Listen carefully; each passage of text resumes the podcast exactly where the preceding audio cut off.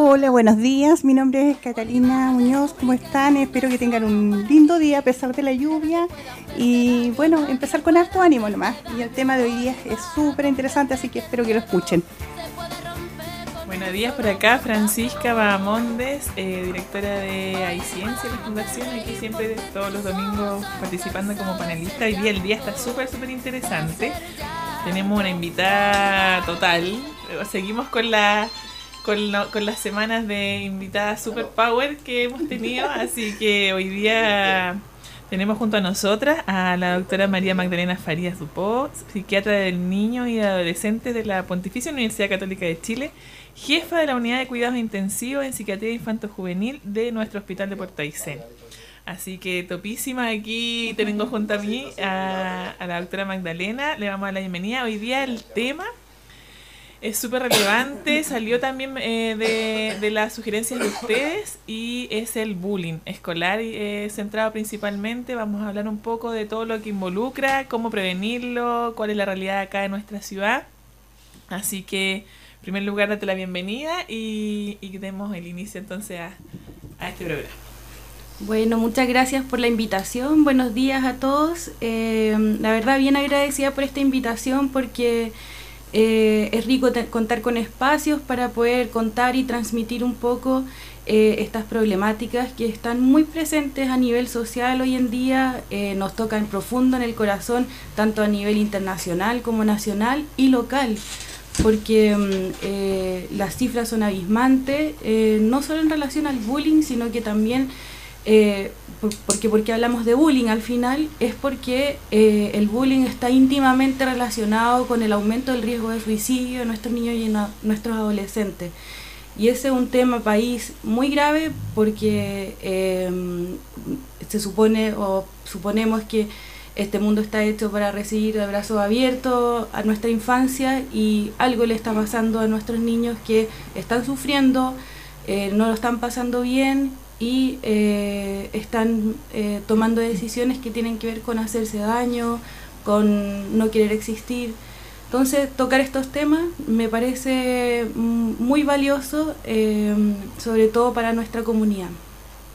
Oye, yo quisiera pedirle a Magdalena si primero pudiera hacer una definición de bullying. A mí me gusta más el término acoso escolar, porque encuentro que la palabra acoso como que es más cercana y como que eh, por sí misma, se explica por un poco más por sí misma que bullying, porque la gente tiende a meter en el saco del bullying eh, todo, todo, el, la pelea con el compañero, ah, eh, se enojaron, se dijeron un par de cosas, bullying. Mm. Entonces, yo creo que es súper importante que definamos primero qué es. Sí, efectivamente, los últimos años ya como que en la comunidad científica se ha visto como manoseado como este término de bullying entonces se está prefiriendo usar otro término, que es el término de acoso escolar. Sin embargo, la, gente común usa mucho el término de bullying, así que hay que, hacer estas aclaraciones importantes. Y el bullying, en realidad, o el acoso escolar, se reconoce como toda forma de acoso físico, verbal, psíquico o social que se da de manera reiterada entre pares, entre escolares, eh, a lo largo del tiempo. Em, esa es más bien la definición. Entonces, es importante porque no quedarse, así como primer tip, no quedarse con que el bullying es solamente eh, molestarse, el bullying es golpearse, sino que también hay formas de acoso a nivel social que tienen mucho que ver hoy en día con las redes sociales, que están muy presentes. Pero es como una acción persistente en el tiempo. Persistente en el tiempo. Pero me imagino que lo donde más pasa es en las aulas, ¿cierto?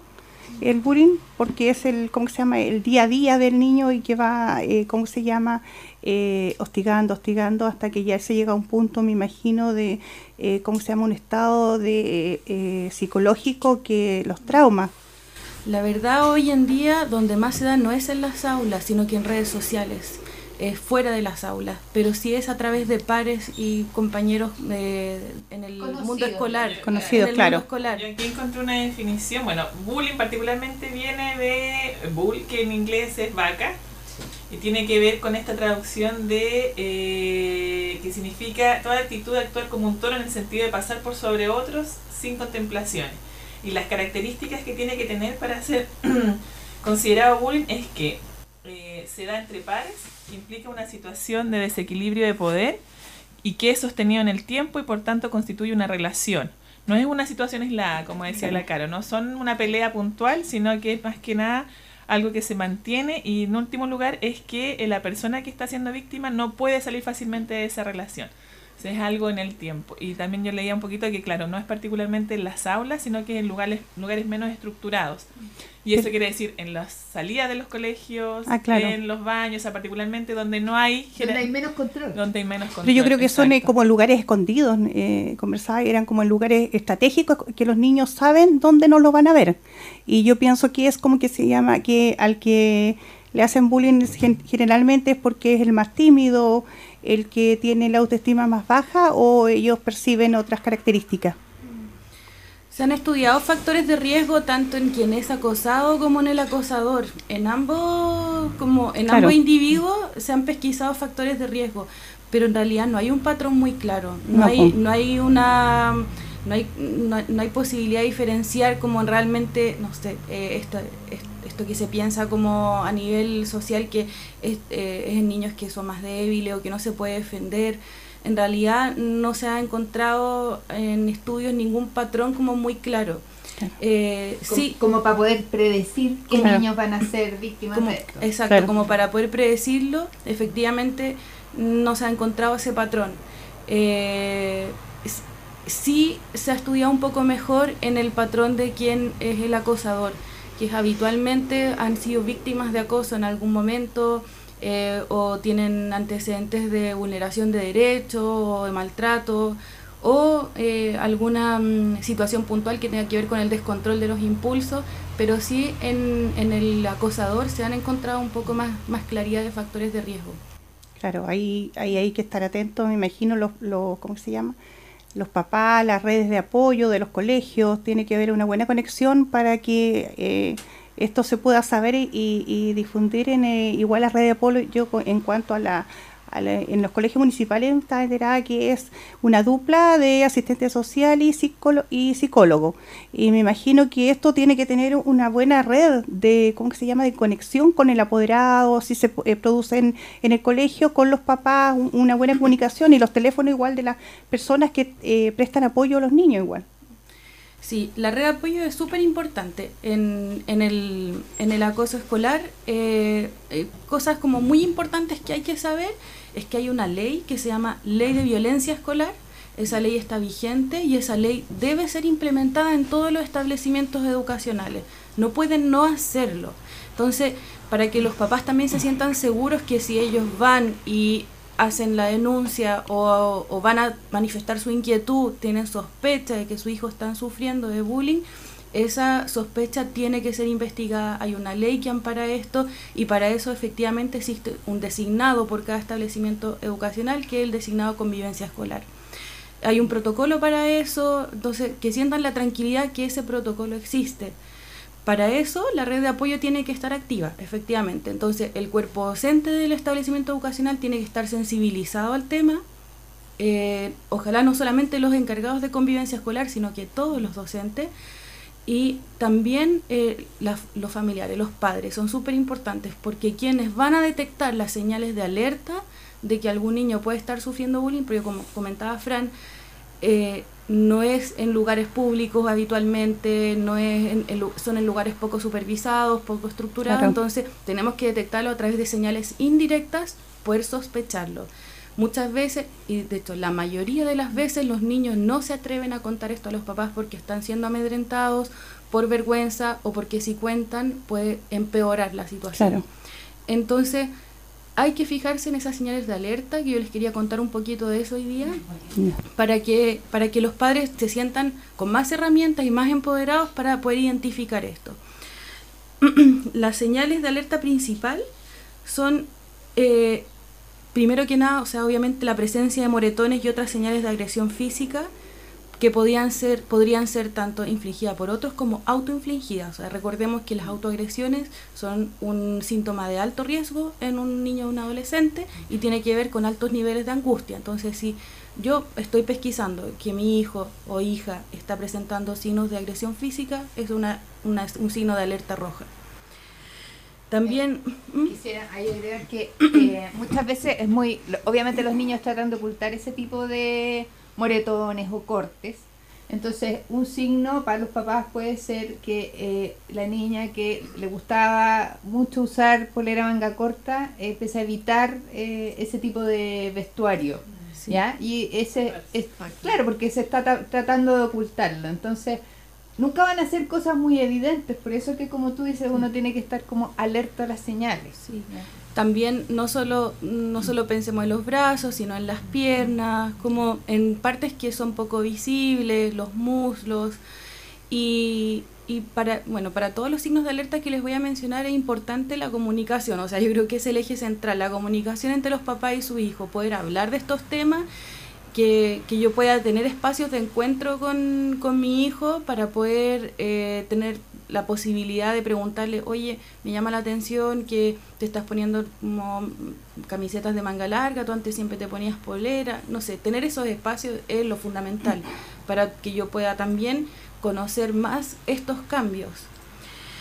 Otra signo de alerta importante, que este es muy, muy importante, es que el un niño adolescente que antes era sociable, que antes eh, tenía un nivel de participación adecuado en talleres o en, los compromisos familiares, se vuelve retraído, se pone más solitario y deja de hablar, no se comunica como antes.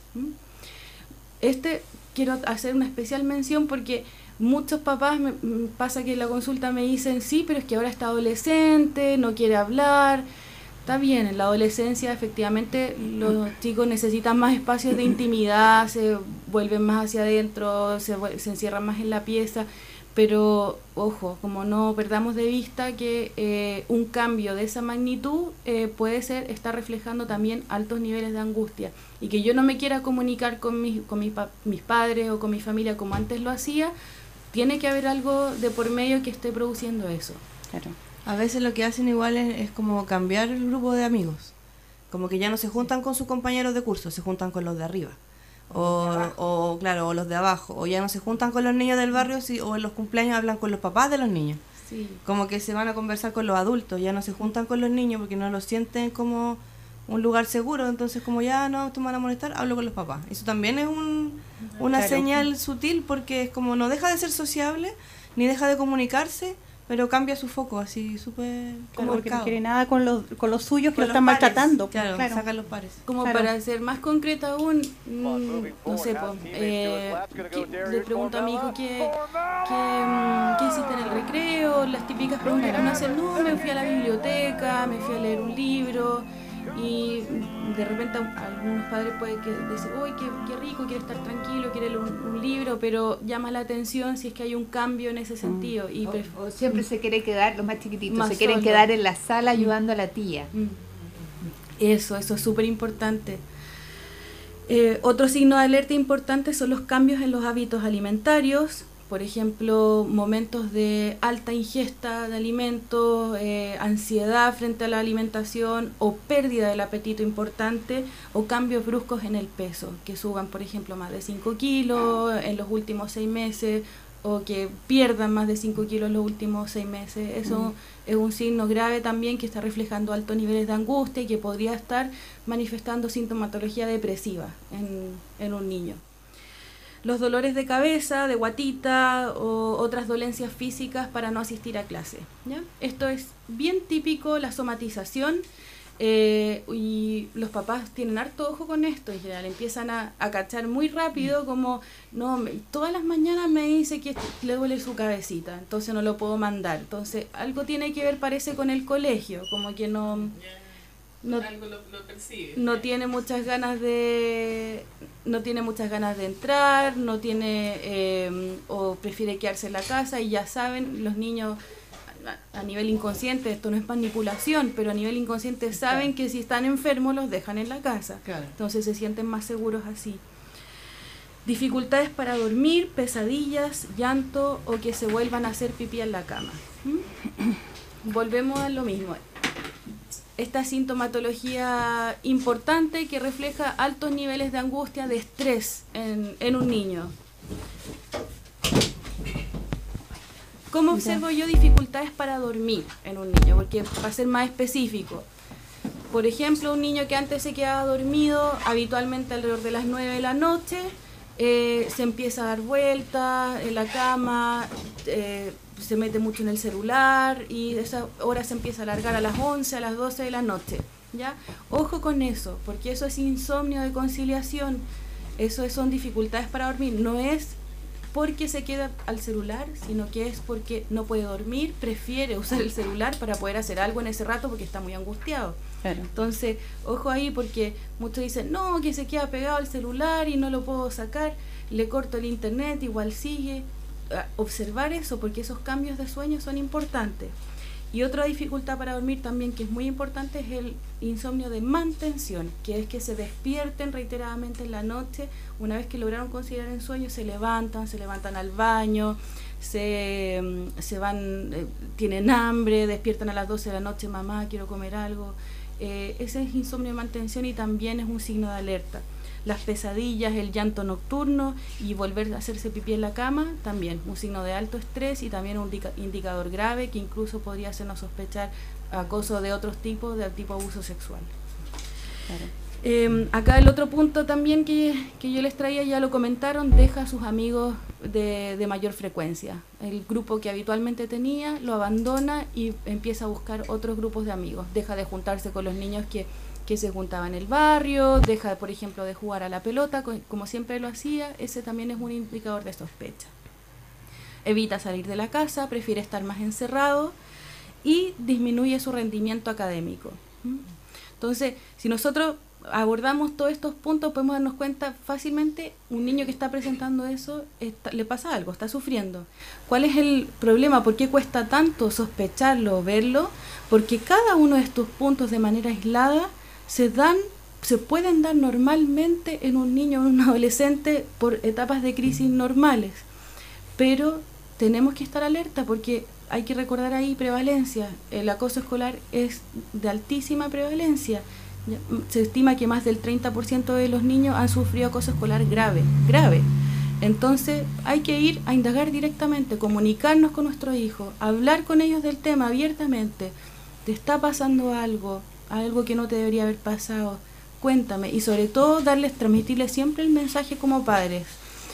Eh, no hay nada malo que te pueda pasar en el mundo porque tú me cuentes algo. O sea, nada malo te va a poder pasar porque yo soy el encargado de protegerte. Soy tu mamá, soy tu papá. Entonces, nada, nadie te va a poder hacer daño porque tú me cuentes alguna cosa que me quieras contar. Una consulta. Muy buenos días. Aquí estamos en el programa Saltando Cerco del consejero Julio Uribe. Y bueno, hoy día tratando el tema de bullying. Así que es un tema muy importante que a la familia le debe interesar porque eh, lo que sucede a un hijo eh, es lo más grande que uno tiene y nunca quisiera que le pasara nada. Y, estos temas suceden más habitual de lo que uno cree. Y, bueno, acá estamos para tocar el tema, ponerlo en discusión y, poderlo abordar de, todos los frentes. Eh, estamos con Catalina Muñoz, eh, Francisca Bamonde, eh, Román Ezequiel Carolina Vega. Y nuestra invitada Magdalena Faría. Así que eh, vamos a abrir el, campo de debate. Una consulta, ¿en, qué etapa se da más el bullying? ¿En el, colegio, en la básica o en la media? Ese, ¿Cómo queda? ¿Cómo queda más o menos? Eh, en, ambos tienen prevalencia similar, pero es el tipo de bullying el que va cambiando. Mm. Hay, en la adolescencia, por ejemplo, se observa más el tipo de bullying más social, que tiene que ver con el desarrollo del adolescente. La etapa de la adolescencia es una etapa más social, en que se abre un poco el, el desarrollo hacia la experimentación, la exploración a nivel social, lo importante es el grupo de amigos, el grupo de pares y el bullying es más de tipo social en esa época y especialmente hay un grupo de alto riesgo en la adolescencia que es el grupo LGTBI, como el, grupo eh, de adolescentes que son homosexuales o trans o, tienen alguna mm, inquietud con respecto a su identidad de género. Eh, es el grupo más vulnerable en la adolescencia y en la infancia se da más el tipo de bullying de abuso físico. Yo, oye, yo quiero, como yo soy profesora, trabajo en un colegio, yo 20 años de profe, digamos, eh, hay, hay como algunas cosas que yo, yo quisiera como transmitir a los papás, Porque em, igual esto del bullying como que genera una, un pánico colectivo de repente. Y yo siento que todo lo que tú has dicho está impeque, ¿cierto? Que uno tiene que estar eh, bien atento, ¿ya? Pero también hay que entender em, que no solo es víctima el niño que sufre el bullying, ¿cierto? o sea, como que no olvidar nunca que el, niño que está acosando a nuestro hijo también es un niño, ¿ya? Porque de repente eh, como que se pierde el foco ahí.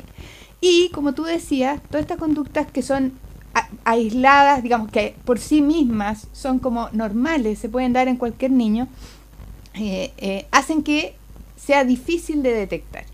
Y si es difícil de detectar para los papás, ¿ya? puede ser mucho más difícil de detectar a veces en el colegio, porque dentro del aula se mantiene el control y estamos todos en la misma actividad, se dan pocos espacios para eso. Y además el profesor tiene entre 30 y 45 niños en la sala. Entonces, perdón, entonces es como que difícil. Ahora, con esto de la ley de convivencia escolar, ¿cierto? En todos los colegios hay equipos dedicados a esto, hay un encargado de convivencia escolar, hay psicólogos, qué sé yo, y hay mucho más ojo también en los espacios de recreo. ¿ya? Entonces también es difícil que se dé. Pero lo que, donde es muy fácil que se dé, y como tú también lo decías, es en redes sociales. ¿ya? Y ahí es donde los papás no ejercen, perdón, yo soy enemiga de los celulares, pero yo siento que los papás no ejercen ningún control sobre el celular. El celular se lo compran cuando está, o sea, cada día antes, está en primero básico y el niño tiene un celular con acceso a internet, con WhatsApp, etcétera, hasta con Facebook, porque los niños abren cuentas de Facebook mucho antes de tener los 13 años que, que Facebook exige, digamos, ¿cierto? Entonces tienen que mentir además de su fecha de nacimiento para abrir la página. Y con eso uno le abre la puerta a que el niño está totalmente expuesto, porque el niño ahora es Instagram, perdón, Facebook ya es para los viejos. Entonces, abren su cuenta, publican fotos y con eso quedan expuestos a todos los comentarios de la gente, ¿cierto? En WhatsApp también van cambiando su estado, sus fotos y los compañeros. Entonces se generan estos diálogos de los que uno es totalmente ignorante, uno como profesor, uno como papá, ¿cierto? No sabe lo que está pasando ahí, ¿ya? Ni lo que le están diciendo y, y el niño no sabe cómo manejar esto, ¿ya? Porque resulta que los niños mira, yo te diría que la peor edad para tener eh, redes sociales entre quinto y octavo, ¿ya? Porque se generan más conflictos, una etapa que empieza a ser conflictiva y los niños no saben, o sea, manejarlo y, y se dicen, aprovechan las redes sociales para decir esas cosas que jamás se atreverían a decir en la cara. Pero resulta que eso que no se atreven a decir en la cara igual traspasa después al mundo real y se les vuelve en contra y entran en esta rueda de angustia y qué sé yo. Entonces, eh, estos intercambios por redes sociales, si bien pueden pasar todo el día, eh, los niños se conectan después de las 10 de la noche. Cuando se supone que está durmiendo y usted mamá cree que el niño se acostó temprano, pero si mi hijo se acuesta súper temprano, sí, se acuesta temprano. Pero resulta que a las 10 de la noche empieza a sonar el celular con todos los mensajes que van llegando, los niños se, despiertan y están hasta las 2 de la mañana. Entonces después el niño se, se, duerme, se duerme en clase no, pero si se acuesta súper temprano, sí, pero es que, ¿qué está pasando por redes sociales? Entonces digo, los papás les compraron el celular, les contrataron el plan, no ejercen ningún control sobre el celular, no se lo quitan en la noche cuando se va a acostar, ¿ya? Eh, lo consideran un espacio privado, por lo tanto muchos papás no revisan los chats de los niños, ¿ya? Ni siquiera los de segundo básico. Y después resulta que el problema es de otro que no se dio cuenta. Yo eso lo encuentro, perdón, nada que ver. O sea, eh, el colegio se puede dar cuenta de lo que está pasando en el colegio, ¿ya? Y estamos atentos y se mantienen entrevistas con los niños. Bueno, yo hablo desde mi realidad, ¿ya? Ah, seguramente hay colegios, escuelas donde están más atentos y menos atentos. Pero todo ese mundo paralelo que transcurre en las redes sociales, ¿ya? Como papás, nosotros somos responsables. Yo también tengo hijos, ¿ya? Y mis hijos tienen, mi hijo que está en quinto no tiene celular mi hija que está en octavo tiene un celular que sirve solo para llamar. Y mi hija que está en enseñanza media, ella tiene plan con redes sociales. Ahora yo, eh, a ella, ella me dijo, ella incluso me dijo una vez, mamá, desde, desde primero medio, como que esto se hizo más amigable. Como que ya pelean, no pelean por los chats del curso, las peleas eran grupales antes. No, ahora es como más amigable. Ya, pero ese problema lo tiene todo el mundo. Yo creo que tenemos que ser un poquito más conscientes como papás, retirar los celulares en la noche, decirle, hijo, yo este celular te lo voy a, te lo voy a revisar, porque quiero saber. Y como tú decías, el espacio de conversación, ¿ah? porque eh, juntarse por lo menos una vez al día, hacer una comida en familia donde nos contemos lo que está pasando y todo, como para mantener la, la comunicación. Catalina Muñoz. Yo ahí en algunas cosas coincido con, Carolina y en otras no, porque mira, eh, mi punto de vista como mamá, eh, yo excelente comunicación, gracias a Dios con mis hijos, y por él estuviera todo el rato al lado mío, el de 15, y, y, veo todo lo que hace, y me muestra, y no es mucho de redes sociales, pero eh, a lo que voy yo, uno tiene que, eh, como decía la doctora, que uno tiene que darle confianza a los hijos, siempre decirle, ante todo, yo te voy a creer a ti. Así, así de simple. Un niño que tú le dices que vas a creer en él, te va a ver como la mamá protectora o el papá protector y que tú puedes acusarle y que esa mamá va a ir a reclamar a quien sea, va a llegar, no sé, a la China y te va a proteger. Porque, bueno, yo lo cuento por mi experiencia personal y, y si cualquiera le dice algo, ellos te acusan y se sienten como protegidos. Lo otro es que igual es bueno, por ejemplo, que en los colegios el profesor yo sé que no es psicólogo. No puede detectar un, eh, una persona que está eh, siendo víctima de bullying. Pero sí los colegios eh, tienen que tener un buen equipo de, de, de temática. El otro día me explicaban de que, por ejemplo, ciertas horas, por ejemplo, de orientación o, charlas, por ejemplo, del asistente social o psicóloga, que los instruyan sobre el bullying y les le ayude igual a que ellos sepan, por ejemplo, cuándo están haciendo vulnerables, cuándo eh, ellos pueden acusar y que el acuso, por ejemplo, que no se sientan desleal porque acusa el compañero.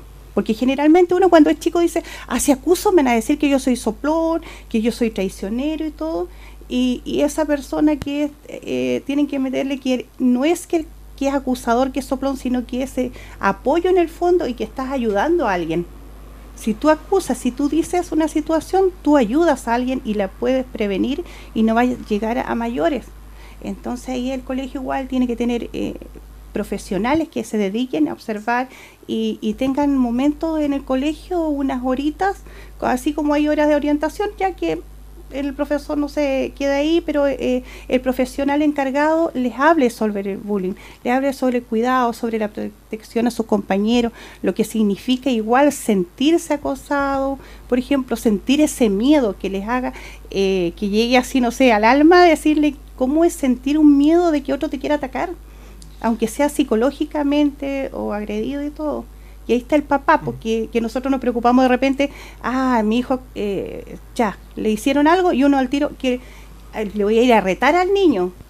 Y el primer el problema es el hijo primero. Y igual al acercarse uno como papá al colegio, a conversar, una buena comunicación. Eso es muy importante entre el colegio y que te digan todo en el colegio. Bueno, yo yo personalmente tengo buena comunicación. Es importante de que podamos, aprovechando la profesional, eh, que qué es lo que haría un papá o sea, si un papá...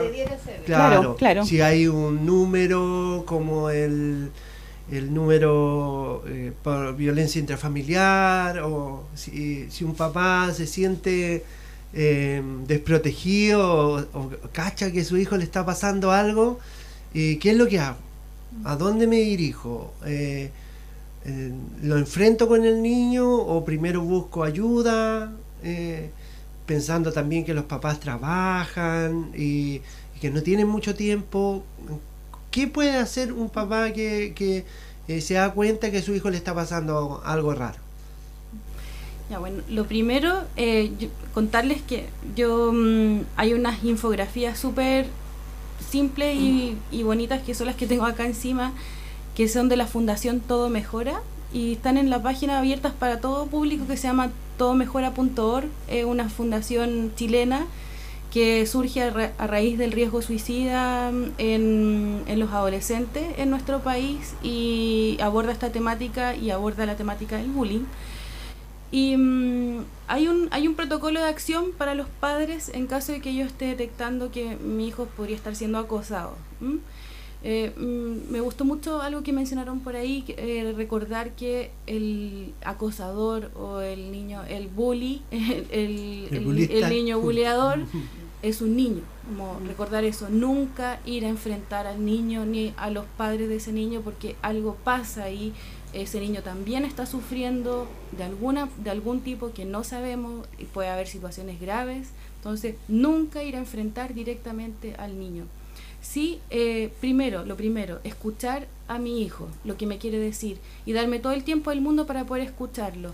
Porque muchas veces pasa que sobre reaccionamos frente a estas cosas mm. porque los papás somos como mamá leona, papá león y, salimos corriendo, escuchar, dame darme el mm. tiempo de escuchar si necesito dos, tres días para poder sentarme a conversar y que me cuente todo el fin de semana que podamos llorar juntos, podamos salir a caminar, pero escucharlo, darle todo el tiempo al mundo para que me cuente todo lo que me quiera contar.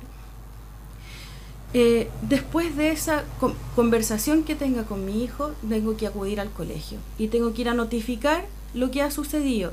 Y aquí hay una pequeña pauta que les puedo sugerir, como preguntar en el colegio qué pasó, como si ellos saben qué fue lo que pasó, quién está involucrado, cuándo ocurrió y quién lo presenció. Esas son como preguntas importantes que tengo que responder como papá. Pero eso ya eh, cuando ya está consolidado. Eso cuando ha estado ocurriendo en los espacios, digamos, escolares. Porque, porque si esto, yo descubrí algo que pasa en redes sociales, tengo que ir a contar. Solo notificar. Claro, lo que está pasando. Sí. Eh, Pero no existe un número. No eh, existe un número. Esto, este es el protocolo que se debe actuar porque, como al, al, principio les conté, hay una ley de convivencia escolar, esto está amparado en una ley y este es el protocolo que activa, o sea, este es el primer conducto que activa ese protocolo. Una vez que un padre llega a notificar la sospecha de bullying en un colegio, en un establecimiento educacional, se activa ese protocolo y eso está súper eh, normado. Yo ya les voy a contar qué pasa si es que no se activa el protocolo y yo pienso como padre que debieran haberlo activado. Después de eso, hablo con los profesores de mi hijo y si es necesario expongo la situación abiertamente en una reunión de apoderados, que para eso son las reuniones de apoderados mm. también, para poner, exponer esas inquietudes. Demostrar la preocupación y nunca le digas a tu hijo que enfrente la situación con violencia, porque eso lo único que va a hacer es agravar el bullying y va a agravar esta situación en cadena y eso es lo que hace, que muchas veces se perpetúen y que niños que han sido acosados después se conviertan en acosadores y es una reacción en cadena que no se puede detener. ¿Qué pasa si el protocolo no se activa? Por X motivo, pongamos en el peor de los casos, en el establecimiento educacional lo minimizaron, no me creyeron, me dijeron que no tenía pruebas y esta cuestión está ocurriendo a nivel de redes sociales y no tengo pruebas, por ejemplo. Pongamos en el peor de los casos un caso súper incierto, un terreno oscuro. Y si siento que no me están escuchando, que no se activó ese protocolo y mi hijo está sufriendo, tengo que acudir a la Superintendencia de Educación. Ese es el protocolo. Y ahí hacer la notificación. Francisca quería decir algo. Sí, un poco, parec poco parecía la pregunta que le hiciste tú, de, la experiencia que has tenido ya en, los años acá, particularmente eh, en Aysén. ¿En dónde ves tú esas claves de qué es lo que no está funcionando? Cuando se activa, por ejemplo, una cosa es que se active la parte legislativa, o sea, como la ley, en el fondo, un protocolo pero ¿qué es lo que hacemos incorrecto desde la comunidad educativa, desde la familia? ¿Cuáles son esos puntos críticos que tal vez débiles que, hacemos que esto se perpetúe? Porque como decían, hay un son dos niños enfrentados por motivos, por, a veces incluso eh, contextos externos que lo están afectando a los dos y son formas de reacción de los dos que, que hacen que esto se mantenga en el tiempo. Entonces, ¿dónde están esos puntos que como comunidad educativa y como familia podemos nosotros estar hacer quizás de mejor forma lo que estamos haciendo de acuerdo a tu experiencia hasta ahora? Eh, yo percibo varios puntos críticos como acá, acá en, en, nuestra ciudad, en Puerto Aysén. El primero es que hay bajo nivel de comunicación entre padres e hijos, entonces se enteran muy tarde de, esta, mm. de estas situaciones. Eso lo pesquisamos harto, harto nosotros en consulta, eh, que finalmente los chicos nos develan a nosotros, los profesionales, situaciones que han pasado, se han perpetuado por más de un año y que no han develado a sus padres. Y que chicos que están graves, por como les conté con autoagresiones o otros indicadores más graves. Entonces se prolonga demasiado algo que podría eh, pesquisarse mucho antes. Y eso por bajos niveles de comunicación. Y ahí hay una podemos irnos a hilar más fino, más profundo. Los papás llegan muy tarde a sus casas de trabajar, se sacan la mugre trabajando. Muchos tienen dos trabajos para poder sostener a su mm. familia. Papá y mamá, o muchos que mamá viven solas con su hijo, no tienen que les cuide a su hijo, así que están sobrepasados. sí, pues, los niños están solos. Eh, ahí ahí podemos hilar mucho más fino y eso da para otro tema de conversación. Pero sí, los espacios de comunicación entre padres e hijos están muy bajos, muy bajos. ¿Mm? bueno, este programa justamente es para eso, mm. para ver qué podemos hacer. Mm. Em, nosotros tenemos la responsabilidad de que si eso es una generalidad, de que los papás están ausentes, o sea, tenemos hoy día sedes sociales donde podemos hacer actividades y cosas para los niños, cosa de que el niño llega al colegio y si en la casa no hay nadie, puede ir a la sede social, que existan actividades, eh, que se motiven, eh, cosa de, de poderlos ayudar y, y, ver cómo, cómo podemos mantener tal vez al niño hasta las 7, las 8, la hora que llegue el papá, ayudarlo a hacer sus tareas, tener monitores. Pero el punto aquí, creo es la comunicación padre-hijo. Es la comunicación padre-hijo. O sea, yo creo que lo más importante es, en el fondo que los quizá esa misma actividad con papás. Con papás. Con papás.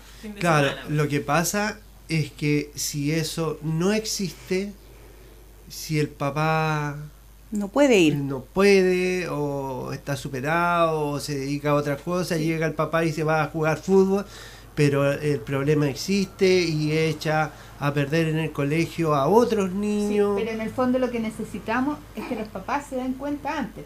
Mm. es el tema. Y, es el tema. Y para que el papá se dé cuenta antes, por lo menos tiene que tener conciencia de que tiene que generar, aunque trabaje mucho, un espacio, aunque sea semanal, donde yo me conecto con mi hijo. Mm.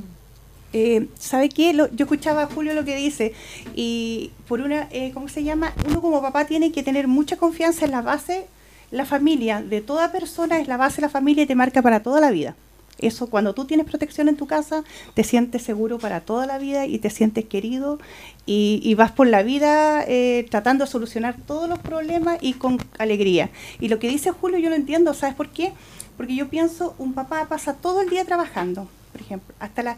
Ponte tú una, una persona que trabaja en una casa, una señora, eh, o, en, en, un trabajo que te, que te demanda.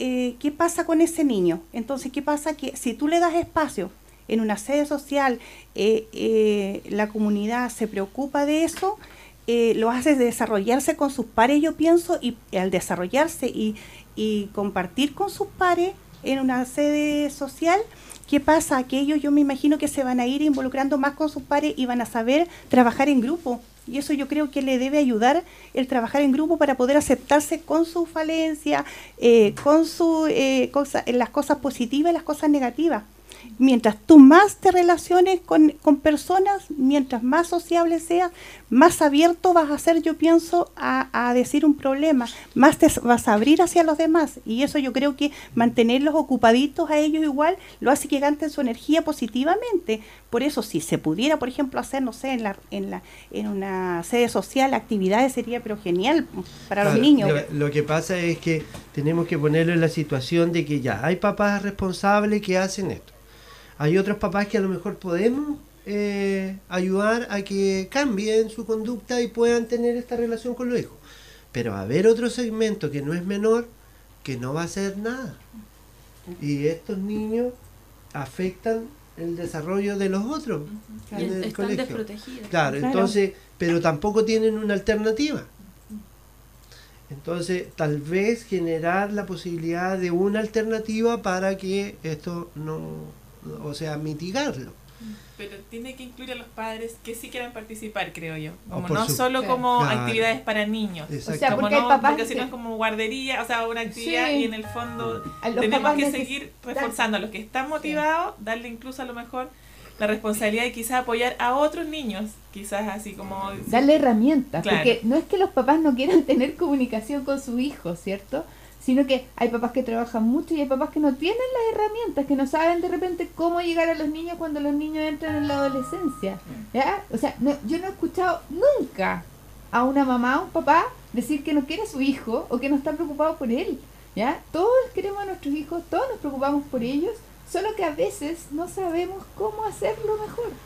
¿ya? Y en eso yo creo que es, se puede ayudar a los papás porque, oye, oye, eh, yo de repente siento que, que ha habido un esfuerzo por muchos años de hacerse cargo de muchos temas que son temas de los papás, ¿ya? Eh, ¿Cuántos papás no hablan jamás de educación sexual con sus hijos? ¿Ya? Y nunca, nunca jamás. Y de repente llegan los niños a segundo medio. Yo soy profe de biología. Levante la mano, ¿cuántos han hablado de esto con sus papás? Es penoso. Si esa es nuestra pega. Y de- no, y lo peor es que después el colegio se tiene que hacer cargo, porque también se tiene que hacer cargo de eso y de la prevención de droga y del embarazo adolescente y de la marea roja y de todas esas cosas. Ya, porque todo llega al colegio. Pero resulta que hay temas que a mí como papá me debería, eh, me debería importar, me debería preocupar instalar el tema a mi manera. ¿Sí o no? Después el colegio se hace cargo de la educación sexual y a mí no me gustó cómo lo enseñaron. Entonces hay campañas por Facebook para que se incluya no sé qué cosa en el currículum, porque a mí no me gusta cómo se está tratando. Bueno, si no le gusta cómo se está tratando, usted también lo puede tratar. Pero ¿sabes cuál es? Me preocupa un poco porque Roma está muy callada y no sé, no, no sé Algo con- pasa, no sé algo con pasa. qué va a salir, a ver. Estoy escuchando muy atenta al tema porque me siento un poco identificada y quizás por eso hablo poco porque sufrí acoso escolar cuando estaba en el colegio, harto. Eh, harto. Y no había en redes sociales, entonces siento que el modo operandi ha cambiado bastante. Sí, porque de hecho como el acoso que sufrí yo, que fue hace un montón de años atrás, no había en redes sociales ni nada, era por una cuestión social y era sin agresión física, porque era un colegio pura mujer, entonces las niñitas no te van a tocar, porque eso es derroto. O sea, esa era, esa era como la parada de, de mis compañeras y por eso era el acoso en el fondo. Claro. Entonces como que era derroto, yo era demasiado morena para su rubiedad y era demasiado pobre para no llegar en auto y toda esa cuestión. Eh, encuentro que hay mucho de los papás, porque yo dudo que mis compañeras de 5 años hayan encontrado que mi estatus social no haya estado coherente con el de ella. Entonces yo no creo que esa, rela- esa reflexión la hayan hecho mis compañeras. Yo creo que esa reflexión la hacen los papás de las compañeras y es como, oye, esta profesora tiene a su niña en el colegio y, y como que de ahí surge el problema. Entonces el tema de la casa viene siendo importante no solo por la comunicación, sino que qué escuchan nuestros hijos de lo que nosotros decimos de sus compañeros, de los apoderados. Ay, la mamá de la Juanita que está loca, que no sé qué. Entonces, eso el niño lo escucha y dice, ah, la mamá de la Juanita está loca. Oye, Juanita, cállate si tu mamá está loca. Entonces, viene así como que la bajada es súper rápida eh, de lo que dicen los papás en el colegio. Entonces, el tema de la comunicación lo veo no solo como porque se sepa lo que, se, lo que al niño le está pasando, sino que porque la persona que acosa en el colegio, igual esa información o esa ofensa o lo que se le ocurra decirle al otro, viene de alguna parte igual. Lógico. Entonces, como que yo creo que a veces no hay que ponerle tanto ojo al acosado, que obvio necesita apoyo porque le está pasando pésimo, pero hay que ponerle mucho ojo al que acosa, y creo que no se habla tanto de eso. Es un poquito lo que, lo que eh, conversábamos antes, porque el acosador algo, algo le está pasando, algo está viviendo, puede ser que esté sufriendo algún tipo, pero también te, encuentro toda la razón. O sea, en, en esto que hablamos de la comunicación entre padres e hijos, también hay que cuidar los temas de comunicación. Muchas veces conversamos cosas entre adultos y nuestros hijos están escuchando, nos referimos mal a otras personas. Eh, mm, es- esto de- del pelambre, de tomar mi- mis mates y vamos a, a pelar o comentar acerca de la mamá del no sé cuánto, la vecina. esos espacios hay que cuidarlos. No solamente, o sea, pensemos idealistamente que porque no corresponde hablar así de la gente y que nadie debiera hacerlo, pero más aún, más que por eso, es porque nuestros hijos están escuchando todo lo que nosotros decimos. Y esa, Estamos modelando. esa es su formación al final. Si nosotros, mm, un poco lo que les comenté antes, que la, la población especialmente vulnerable para esto es la población homosexual, los adolescentes con, de la comunidad LGTBI, eh, que está muy invisibilizada acá, acá en la región, muy invisibilizada, pero están muy expuestos. Eh, si nosotros en la casa hacemos un comentario homofóbico, quizás no a un niño, quizás mm, General. un, un comentario banal, claro, frente a algún personaje que salió en la televisión que me pareció que su vestimenta no era la apropiada o qué sé yo, esos comentarios están modelando, como decías tú. Mm, Y tenemos que cuidar ese lenguaje, porque eso es la formación o los valores con los que nuestros hijos se despliegan en la sociedad. Eso es lo que nosotros vamos a estar entregando hacia la sociedad. Entonces, eh, la comunicación padres e hijos es muy importante. Estoy eh, muy de acuerdo con lo que decían que hay un, igual siempre va a haber una parte de la población que no va a poder o que no tiene las herramientas. Y ahí sí podemos aportar las comunidades escolares, sector salud, las, comunidad, la- las comunidades políticas, sí podemos aportar, porque hay un montón de formas para reforzar las habilidades parentales en esos padres que no tienen las herramientas y no las tienen muchas veces porque Hey, ¿qué no es culpa, porque Hoy ellos enseñar, no los o sea, criaron muchas veces sus propios padres, porque tienen historias de vida mismo. durísimas Entonces yo y armaron la paternidad o la maternidad en base a lo que pudieron. Lo Pero ahorita vamos a ver cómo lo poco los papás y sacan la moto porque voy una a dejar el link en culpa la descripción para que, ustedes puedan descargar todos lados este le han dicho que lo mal que lo han Eh, hecho ahorita les voy a enseñar cómo se descarga. Aquí ustedes tienen la que mochila de la seleccionar culpa porque no nos sirve para nada, solo un peso 32 y o trabajemos hacia el 64 futuro. bits. Usted hasta ahora Y lo ha hecho lo mejor que ha podido con las herramientas que no lo voy a tenía. reiniciar. Claro, nadie te enseña a ser papá. que no, Eso que pasa, así. que uno se equivoca igual muchas veces. Igual es complejo eh, llegar a esos papás porque son los papás que no llegan a las reuniones de apoderados, fíjate. También. cuando los citan. Sí, Sí, Eh, y, y son los que no llegan a consultar. Es una población de verdad que está súper eh, invisibilizada, no tiene Y que no es menor. Mm. es, al que es muy difícil llegar. Sí, bueno, eh, ya quedan pocos minutos. eh, estamos con Magdalena Farías en el programa Saltando Cerco, el consejero Julio Uribe. En este programa ya es el séptimo programa.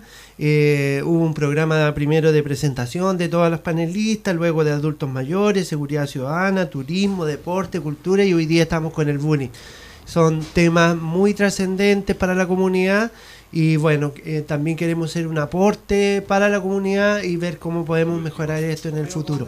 Así que eh, ya estamos por... ¿Puedo por hacer un breve llegar. comentario Sí. antes de terminar?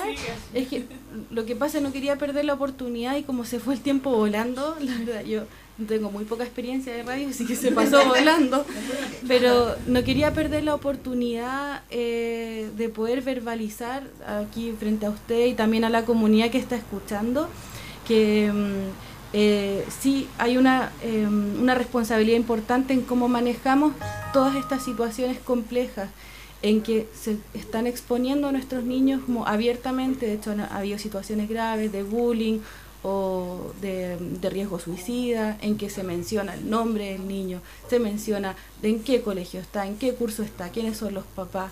Y siento que ahí tenemos que nosotros no olvidarnos nunca que son niños. Mm. Tienen derecho a la intimidad, a la privacidad y a poder manejar esta situación con la mayor delicadeza posible. Entonces, en esa, ahí yo observo una fragilidad importante del sistema completo, en que muchas veces, porque no, nos mueve y nos sensibiliza, y pensando que lo hacemos de manera correcta, sobre reaccionamos frente a estas situaciones y los terminamos vulnerando aún más, los exponemos aún más. Bueno, ahí también es un trabajo con los medios de comunicación, porque el reportero que da la noticia no tiene conocimiento sobre esto. Entonces, ese reportero entrega la información hasta con lujo de detalle, con el cuchillo que se cortó, y, o con- y eso le estás entregando además herramientas para un niño que está viviendo la misma situación a que eh, lo el- claro, como, como proceda, claro. claro. Entonces, eh, eh, Magdalena, ¿tú eres de Aysén? Sí. Aysenina. O Ay, sea, si yo nací en Aysén, no, yo soy santiaguina.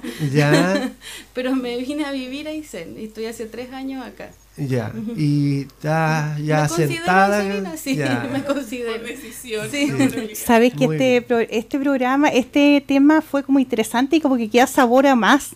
No sé, yo lo noté así porque hubieron muchos detalles, yo creo que, que, que sabor a más. Y me gustó lo que dijo Julio, igual una idea, no es porque yo sea colgada ni quiera apoyarlo, sí, 100%, sino que me gustó eso de que dijo, por ejemplo, que en las comunidades, en cada sector, si se pudiera hacer, por ejemplo, eh, algo como para eh, entretener a esos niños, por ejemplo, porque no todos los papás son preocupados, no todos los papás saben ser papá. Entonces, ¿y qué pasa con ese niño que está solito en el mundo así que los papás no se preocupan? Entonces, si hubiera un ente, por ejemplo, que, que le hiciera eh, recrearse ese niño y estuviera acompañado de un psicólogo, ojalá se pudiera tener la plata como para tener un psicólogo y lo observe, lo haga jugar y llegue a ese niño que no, que no tiene apoyo de la casa. Porque ¿qué pasa con ese niño? Nadie se preocupa. O sea, los papás son mal papás y lo dejamos a la deriva. No puede ser. Entonces tiene que haber una autoridad. Ojalá que haga esa actividad, No, esas cosas. Sí, eh, hecho, eso se ha hecho, por ejemplo, la agrupación Encuentro hace como un par de años hizo una escuelita comunitaria en el sector La Balsa, ¿Ya? donde fueron varios meses donde los chicos tenían clases los fines de semana y algunos días en la tarde de teatro, expresión corporal, tuvieron psicólogos para hacer, eh, ¿cómo se llama esto? Captación temprana de síntomas de alguna cosa que tuvieran ellos como dificultad en su casa con acoso sexual o con esto mismo tema del acoso escolar.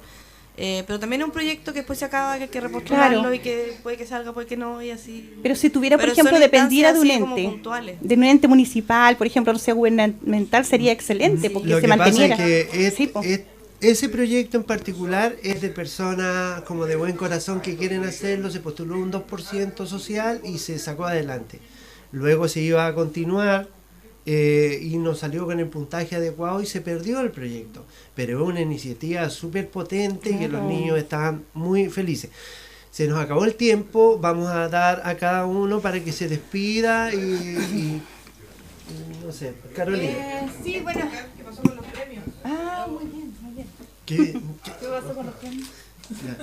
Tengo entendido yo que había un premio de chocolates y había uno de un kilo de lana. El kilo de lana vendría en camino, porque no pudo llegar hoy, pero no sé qué pasó con los chocolates. No, tenemos que comunicarnos con la señora eh, para que no, nos traiga la donación de los chocolates para el próximo programa. el próximo Sí, programa, es para el próximo programa. Ya, yo ahí estoy un poco perdido, como no estuve la semana pasada, no me interioricé dentro de la semana y bueno, ahí mi tarea está pendiente, pero he estado con- colapsado de, de trabajo.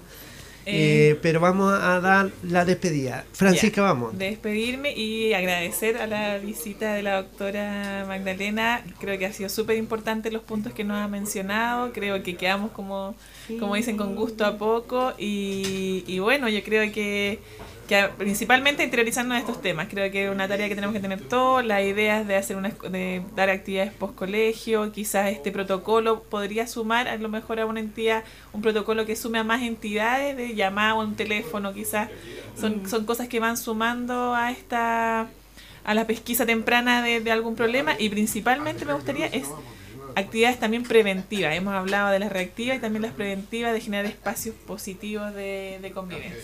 Muchas gracias, Francisca. Catalina, para despedirse. Bueno, ya. Eh, agradecerle a la doctora igual porque ella es como completa, le encuentro yo, es mamá y a la vez profesional que sabe de- del tema, entonces sabe cómo abordarlo. Y bueno, es un tema bastante interesante y muy largo y bueno, nos hace soñar igual con cosas que se pueden solucionar y, prevenir y si pudiera depender de una entidad, tener espacio y todo sería pero genial y para que se pudiera prevenir y además ayudar. Bueno, muchas gracias y que tengan una buena tarde. Es muy, muy lindo compartir y aprender siempre un poco más. Eh, gracias Magdalena por venir. Ya a los papitos, ojo al charque aquí, ¿cierto? Hay que estar atento a las señales de los niños y hay que ser metido nomás, porque esa es la pega de la mamá y del papá. Meterse en la vida del hijo, ¿ya? Estar presente en la vida del niño y, y controlar, porque no es un control de copuchento, es un control eh, para estar al tanto de lo que está pasando con él, para prevenir cosas peores, ¿cierto? Para acompañar, ¿ya? Para educar, para modelar. Así que no tenga miedo ¿ya? de ser su mamá, de ser su papá.